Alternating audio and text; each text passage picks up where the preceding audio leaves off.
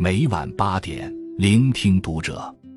各位听友们，读者原创专栏现已全新上线，关注读者首页即可收听。今晚读者君给大家分享的文章来自作者雨明。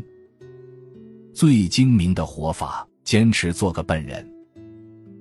奥斯卡·王尔德说：“我不想成为一个智者。”因为智者总是在思考如何变得更聪明，我更愿意成为一个愚人，因为愚人可以永远快乐。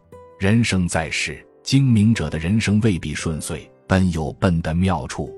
精明者往往追求完美，追求极致，不懂得适可而止。极尽算计的人生，有可能失去的比算计更多。笨人，别人给他八分，他却只取六分。但生活往往会奖励他十分，看似不精明的选择，却是最智慧的活法。做个笨人，守好自己的原则，不算计，所需之外不贪心，遇事能稳住自己，不急躁。生活是个万花筒，越简单，往往得到的越多。一难得糊涂，不算计。《论语》中说。君子坦荡荡，小人长戚戚。君子光明磊落，活得坦荡舒心；小人每天斤斤计较，患得患失，活得很累。生活中总有一些人，他们斤斤计较，事事都想占便宜，但机关算尽，最终只有一场空。人生这条路，算计越多，失去就越多。放下精明算计之心。反而会拥有无限可能。电视剧《人世间》里，乔春燕就是一个因算计得到很多，也因算计失去更多的人。乔春燕是光字片最聪明、最能干的姑娘。乔春燕凭借自己的精明算计、察言观色，被提拔成了妇联副主任，单位甚至给她分了房子。后来，她被调到洗浴中心任职副总，不得不将妇联分配的房子还回去。但她并不想花钱租房，他利用自己的职务配合上司做一些违法乱纪的勾当，从中获得好处，并用这些钱买了一套新房。在得知光字片要拆迁的时候，他第一时间将房子过户给儿子，在娘家屋子旁边违规搭建了一个砖棚当家。企图钻拆迁政策的空子，多分配一套房子。后来工作人员曝光了他有房的事实，惹得街坊邻居意见很大。他算计不成，恼羞成怒，诬陷发小的哥哥。负责拆迁的市长周秉义，最终也得罪了发小。因为此事，他与发小周秉坤闹掰。后来光自片六君子一起干事业，他也被排除在外。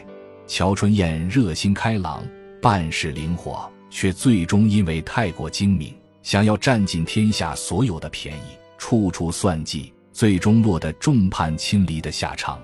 美国心理学家威廉说过：“凡是太聪明、太能算计的人，实际上都是很不幸的人。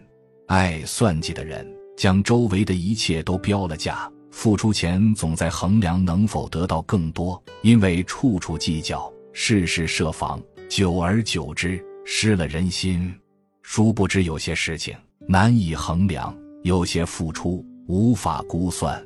精明之人赢在当下，可偏偏人生这场棋局重在长久。常怀宽厚之心，厚道待人，不要计较一时得失，懂得让利于人，才能收获更好的未来。二知足常乐，不贪心。曾经有一个渔夫，因为渔网很小，捕的鱼总是没有邻居多。后来他织了一个跟邻居一样大的渔网，也捕到了很多鱼。但是他并不满足，织了一个更大的渔网。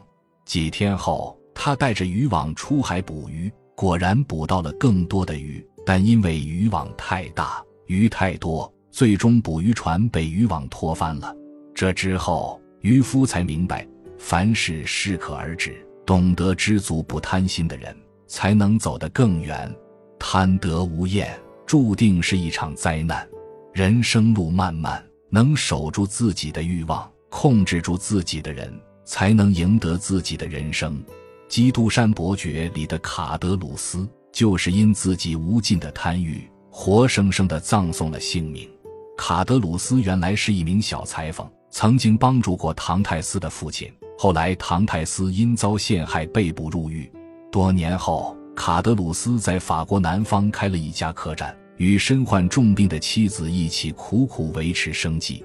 唐泰斯出狱后，化身神父，从卡德鲁斯口中得知了当年害他的那些人如今的处境以及生活情况。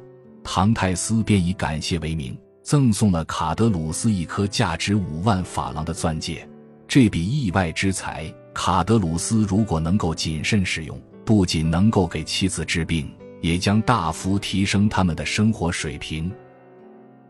然而，贪婪的本性一步步引诱着卡德鲁斯走向深渊。卡德鲁斯夫妇将钻石卖给了一名珠宝商人，因为暴风雨天气，商人不得已只能留宿客栈。卡德鲁斯却心生贪念，与妻子合谋杀死了珠宝商人，将钻石再次据为己有。卡德鲁斯带着钱和钻石逃之夭夭，却在逃亡的路上被人杀害。这个始于贪念的疯狂举动，最后要了卡德鲁斯的性命。有句话说得好：“贪心会使雪亮的眼睛失明。”人生路上有着数不尽的诱惑，人总是想要更多。有的人洒脱通透，懂得克制自己的欲望，知足常乐，从而越走越远；而有的人永不知足，常常被欲望裹挟，甚至滋生邪念，陷入沼泽。适时制止，控制欲望，掌控自我，才能成就自己。三，脚踏实地，不急躁。你听过企鹅定律吗？在南极水陆交界处。不是光滑的冰层，就是尖锐的冰凌。身形笨重的企鹅，既没有可用来攀爬的前臂，也没有可以飞翔的翅膀。它们是如何从水中上岸的？原来，企鹅上岸时都会猛地低头，从海面拼命往下沉，等潜到一定程度，再摆动双足，依靠海水产生的压力和浮力，蹦出水面，落回地面。企鹅拼命往水下深潜，看似笨拙，却是为了蓄势而上。企鹅定律告诉我们：没有沉潜与积淀，就没有爆发和力量。精明的人在努力向上攀爬，而笨人则在努力向下扎根，然后向上生长。奥运冠军全红婵就是在一个创造奇迹的跳水队里走出来的笨小孩。他出生于广东湛江麦河村。父母以务农为生，家庭状况不算好。为了挣钱给妈妈看病，帮助父亲分担家里的重担，七岁的全红婵走上了跳水的道路。对这么小的孩子来说，刚接触跳水时，站在跳水台就已经浑身发抖，更何况要每天从高处入水。全红婵为了克服恐惧，他用了最笨的方法——多练。让自己对高台摔入水中的感觉麻痹，也让各组动作成为肌肉记忆。平日的训练中，全红婵从不抱怨，每一次都全力以赴。如果跳下来发现动作出现失误，他会自觉地回到跳台上重新跳，直到动作合格为止。在孩子天性贪玩的年纪，全红婵依然每天坚持训练四百跳，把压水花的感觉练成一种记忆。正是这种笨拙与坚守，让他在十三岁时入选国家队，最终在东京奥运会一跳成名。当被记者问到状态不好时怎样调整，是怎样压住水花的，他总是会略带羞涩地给出非常简短的回答：练。世界上没有那么多的天才，所有的成功背后不过是慢慢的磨，笨笨的熬。有句话说得好：开在废墟里的玫瑰依然浪漫。我走的每一步都有意义。人生路漫漫，每一个进步都不必那么着急，步伐不必太大。真正厉害的人从不着急，他们都懂得专注地按照自己的节奏前行，不浮不躁，脚踏实地，实事求是，厚积薄发。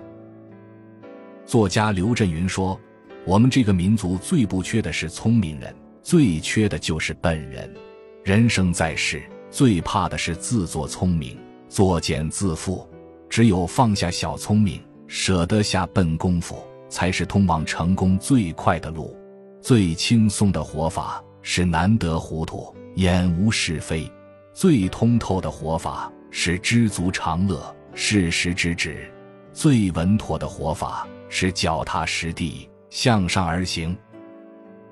关注读者，感恩遇见。